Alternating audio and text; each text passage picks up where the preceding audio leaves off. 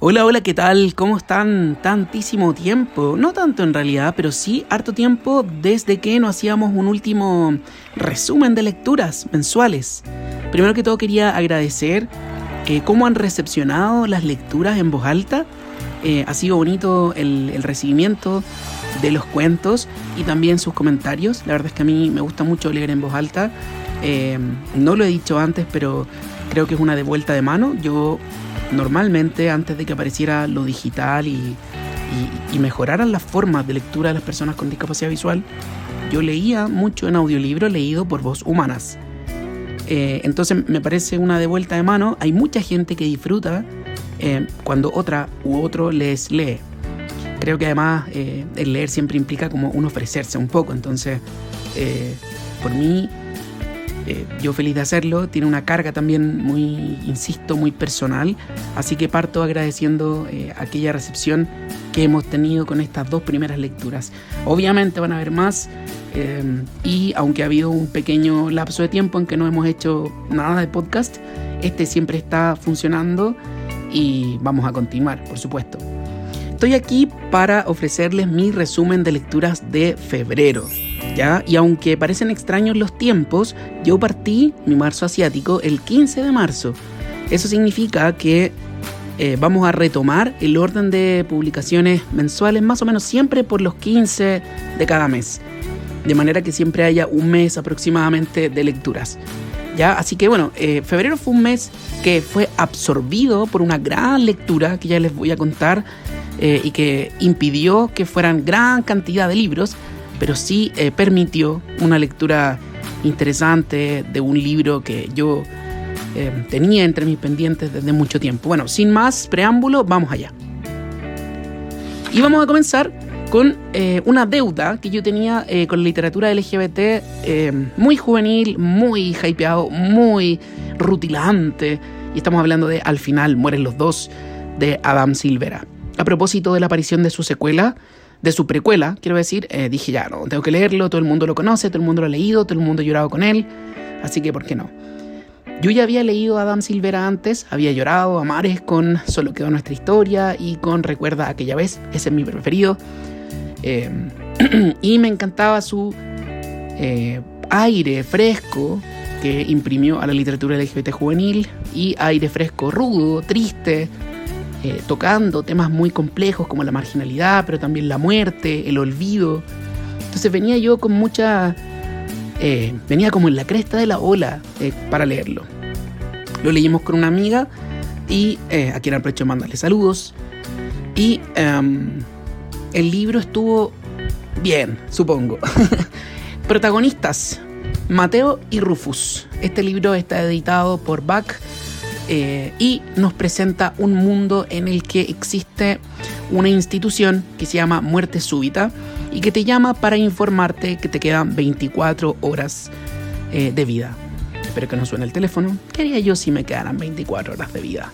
Y esa es como la pregunta existencial que está detrás de este libro. ¿Qué harían ustedes si de pronto los llaman y les dicen, mira, te quedan 24 horas de vida? O más bien, este es tu último día de vida. Y esto es como bien interesante porque no es que te queden 24 horas, te puedes morir en cualquier momento de ese día, solo te dicen es tu último día de vida. Eh, lo interesante, y voy a partir por aquí, es que el mundo está completamente girando en torno a esta institución. Existen eh, un montón de elementos construidos en este mundo para las personas que los fiambres los llaman, eh, que son, un nombre horrible, que están los anunciados, digamos, eh, con, esta, con este destino fatal. Y el mundo gira en torno a ellos. Eh, se habla sobre esta institución y uno habría querido saber más cómo se gestó esta organización, quién la dirige, cómo funciona. Em, se nos dan algunos atisbos. Pero me imagino y espero que esto se mejore o se complete en las precuelas que voy a leer. Pero esto también es una historia de amor. Y aquí tenemos a los dos protagonistas, Mateo y Rufus, y aquí es donde vienen las cosas buenas y las cosas malas. Mateo y Rufus. El primero, un chico temeroso, con una suerte de ansiedad social. Em, vive con su padre, que está en este momento en coma cuando él recibe el anuncio. Eh, y por lo tanto está solito en su departamento y tiene terror a salir de su casa. Rufus, en cambio, es un chico que asiste a la muerte de sus padres y que está en un orfanato, es una suerte de, de chico rudo, de chico power ahí, bien como diferente, el opuesto a Mateo. Y gracias a una aplicación que existe eh, en el que se reúnen o podrían eventualmente reunirse estos chicos que reciben el anuncio, estos dos muchachos se conocen. Eh, y se van a transformar en el último compañero o algo así, el último amigo se llama, el uno del otro, y van a vivir juntos este día final. Hasta aquí, mm, interesante la premisa. Pero ya podemos ver ciertas cosas. Yo siento que hay una suerte como de estereotipo que no me gusta y que sigo peleando contra él.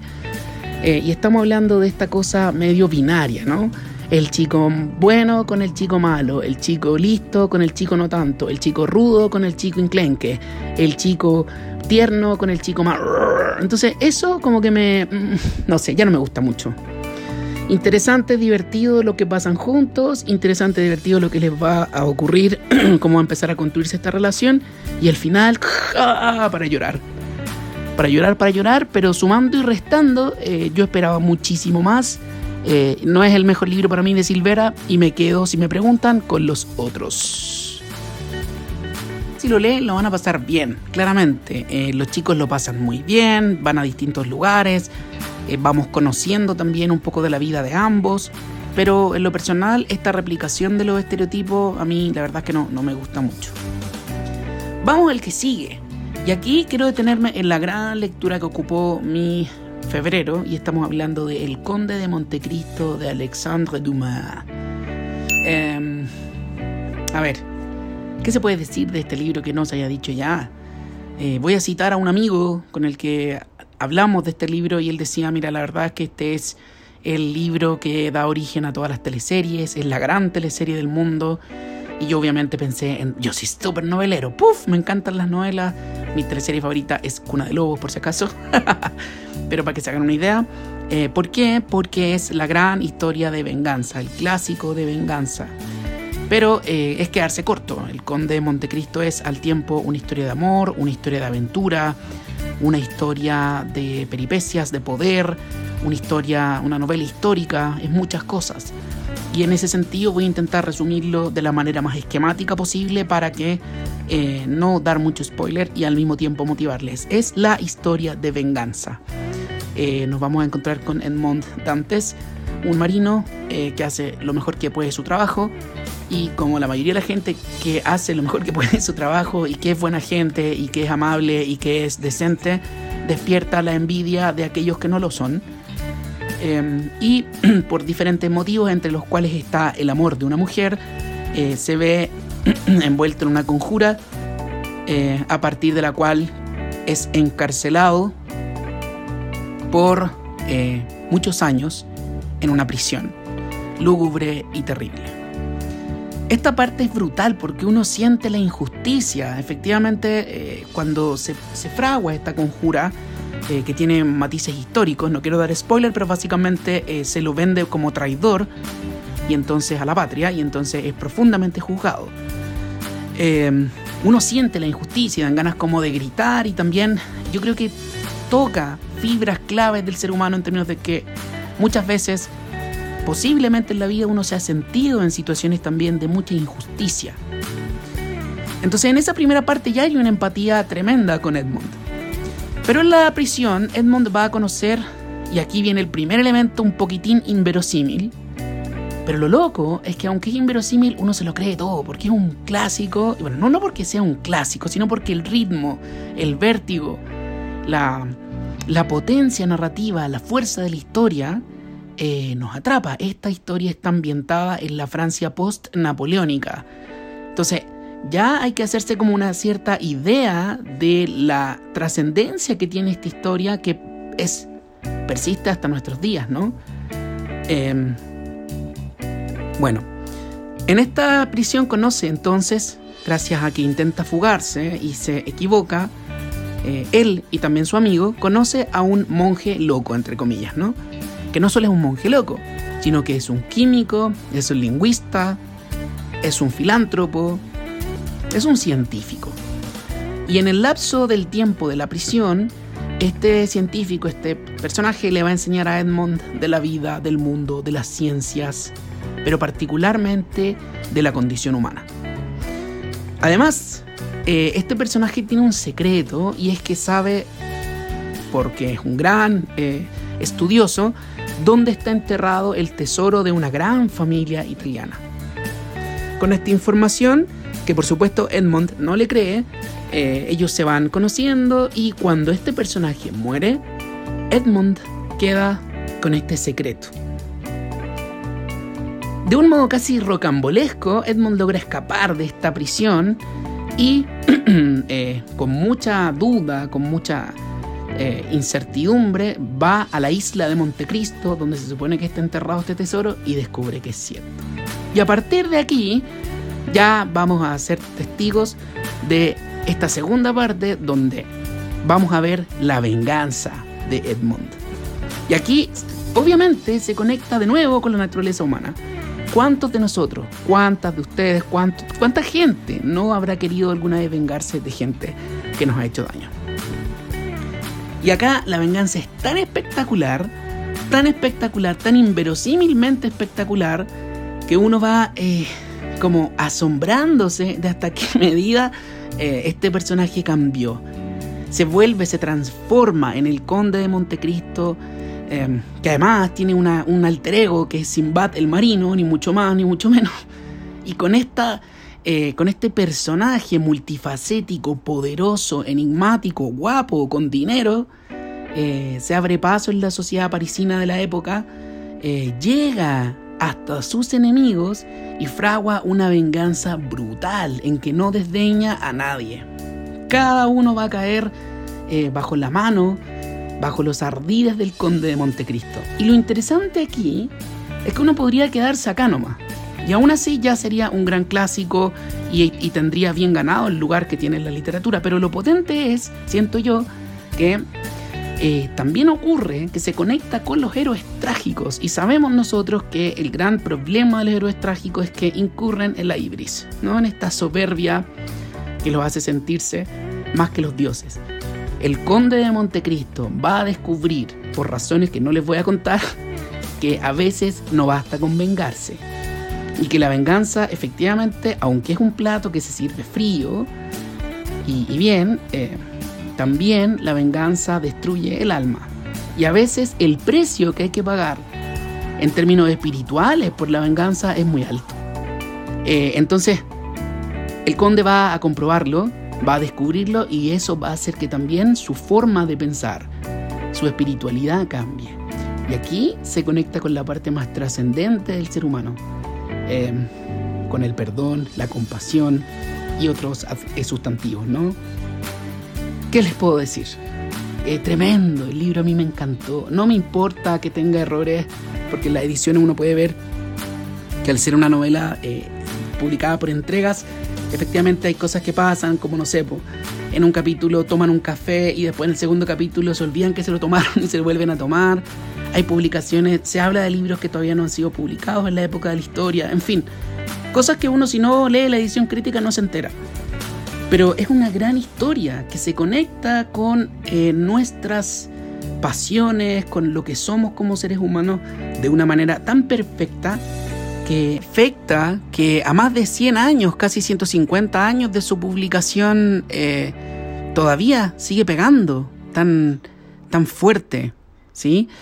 Eh, más de 150 años, 1844 publicada, entonces ha pasado mucho, mucho tiempo.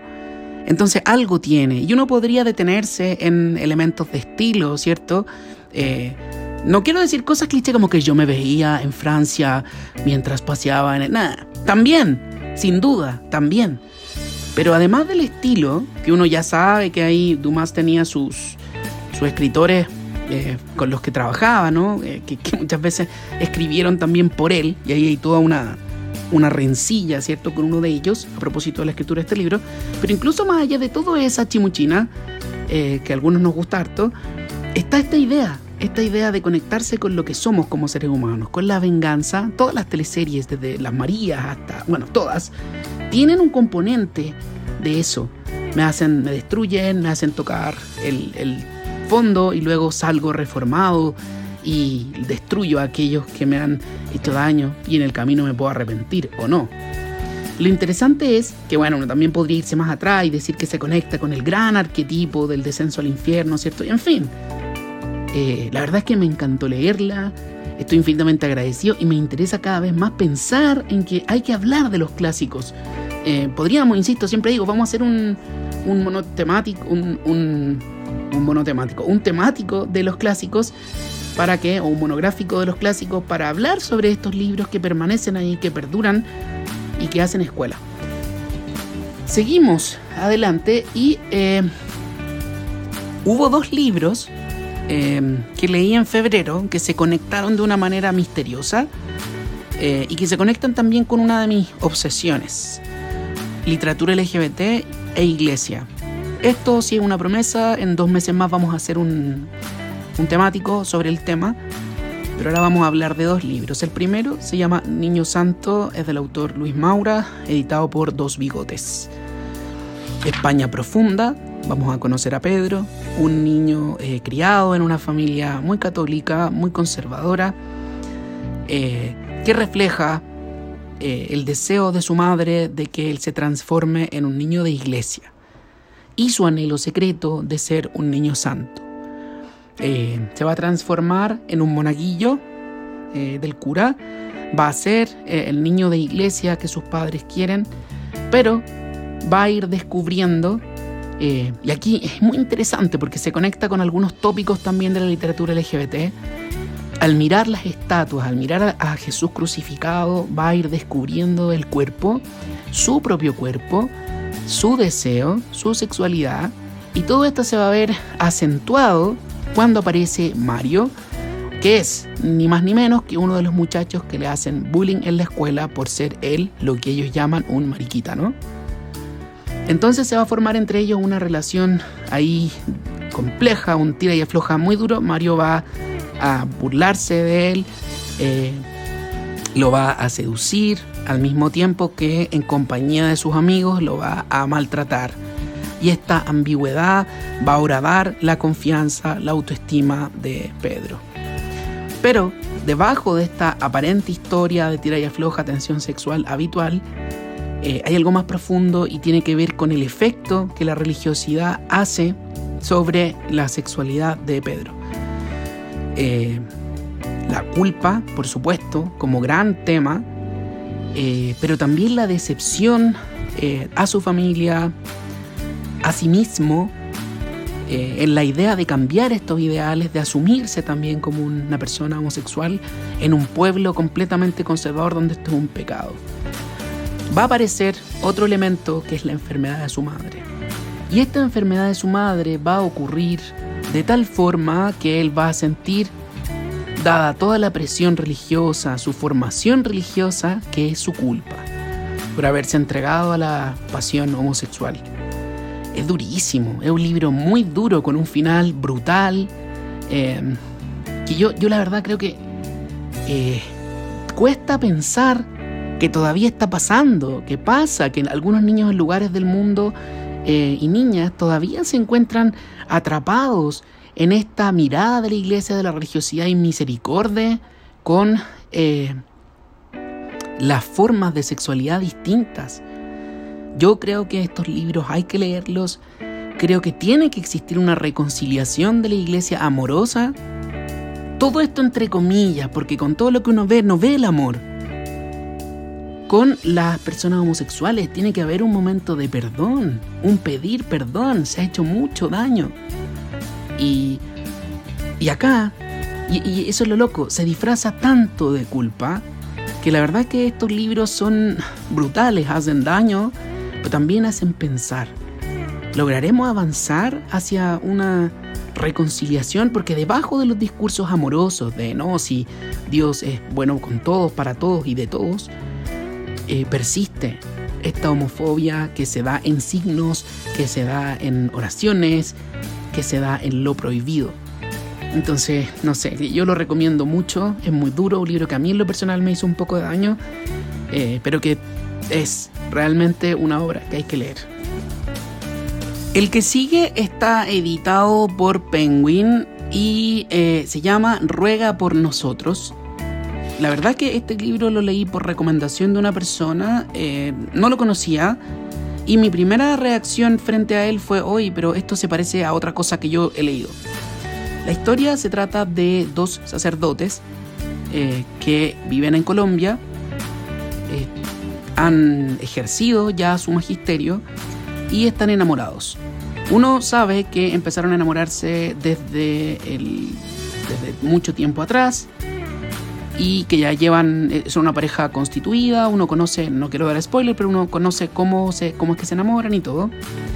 Pero resulta que eh, uno de ellos, y aquí de nuevo el estereotipo, de hecho es, es tan marcado aquí que es como que cuando un personaje habla de ellos, dice como, ah, bueno, uno era más, eh, como por decirlo así, ¿ah? uno era más guapo, el otro era más gordito, uno era más quitado de bulla, el otro era más eh, como chispeante. Y ahí tenemos de nuevo este estereotipo binario que a mí no me gusta. Pero bueno, al margen de eso, eh, vamos a encontrar esta relación. Ellos llevan su relación y uno de ellos es infiel ya eh, es infiel, se mete con otra persona o tiene relaciones con otra persona y esta persona lo contagia de VIH, eh, que luego eh, es SIDA, y por lo tanto ambos se enferman. Y aquí se genera un, una cuestión multifactorial que en mi opinión no está bien desarrollada en la novela. rápidamente, ellos empiezan a dudar de su manera de proceder porque temen que su enfermedad enlode la imagen de la iglesia. Y por otro lado, critican a la iglesia por su incapacidad de aceptar eh, las relaciones homosexuales. Y por otro lado, también eh, existe esta tensión interna en la pareja en términos de eh, si fueron infiel o no y cómo es que se contagiaron. Por último, vemos muy esbozadamente también en la iglesia un personaje que es un poco inquisidor, que se quiere deshacer de los sacerdotes, que no llega a concretarlo porque ellos mismos determinan morir eh, juntos por esta situación. Preparar un escenario y morir juntos. No voy a decir mucho más porque sería hacer spoilers, eh, pero esta historia eh, es brutal, es trágica y está inspirada en un hecho real.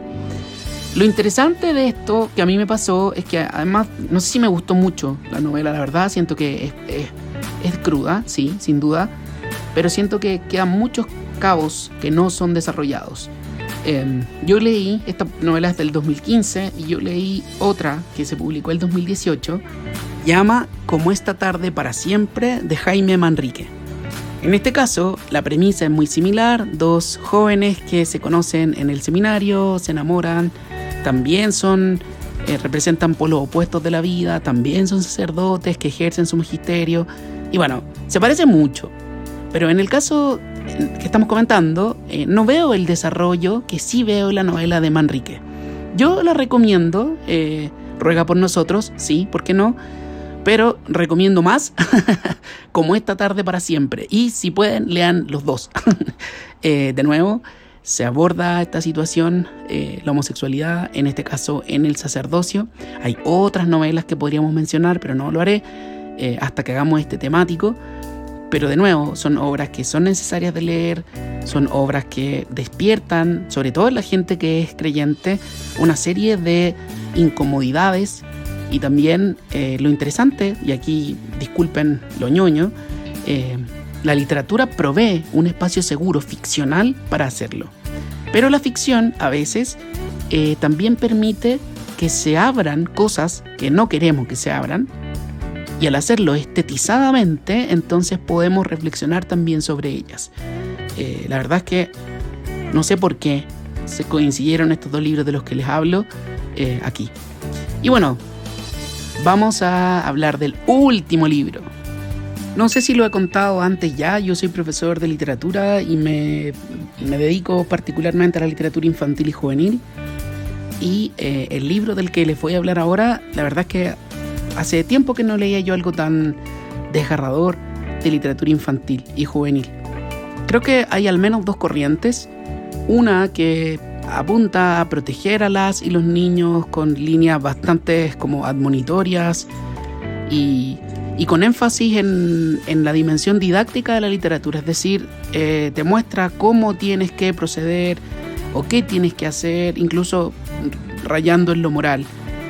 Eh, no es la línea a la que yo adscribo y por lo tanto me gusta leer libros que muestren infancias eh, reales, aunque ello implique verlas en situaciones de precariedad, eh, verlas en situaciones de inversión de los valores tradicionales, donde ellos y ellas son actúan como adultos, cuestionan el mundo adulto y hacen cosas que no siempre se asocian a la infancia habitual toda esta vuelta para hablar de un libro muy perturbador, eh, como un masazo, que se llama No comas renacuajos, de Francisco Montaña, editado por Babel Libros.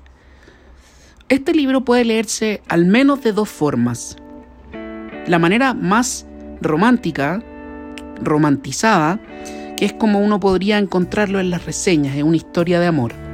Es una historia de amor juvenil eh, construida en un entorno precario, violento y rudo. Eh, vamos a conocer a Nina y a David. David se le conoce como el inmortal. Es eh, miembro de una familia de cinco hermanos cuyo padre desapareció y cuya madre está muerta, que sobreviven como pueden estos niños. Eh, arriendan una casa donde viven, pero eh, no reciben el pago del arriendo porque a cambio de aquello la mujer cocina para la hermana pequeña y para ellos, con lo poco que tienen, cuida a la hermana pequeña cuando se enferma. Eh, y en este contexto, Nina conoce a David y algo le pasa. Se enamora de este niño, del inmortal, que la defiende, que defiende a los más débiles y que guarda un secreto. Uno podría leerlo así, la historia de amor, un amor juvenil, un amor tierno, un amor que se sobrepone a la dureza de la vida. Pero hay otra clave de lectura que me parece a mí por lo menos más interesante, más desafiante, y tiene que ver con cómo se representa un contexto precario. Esta es una historia que está eh, ambientada en Colombia eh, y, y aquí, ojo, inevitablemente a uno le afloran prejuicios, ¿no? y piensa en cómo se ha representado Colombia en la literatura. Acá eh, se ven estas cosas y vemos la violencia y vemos niños que están viviendo, a veces relacionándose con contextos muy violentos, con drogas también.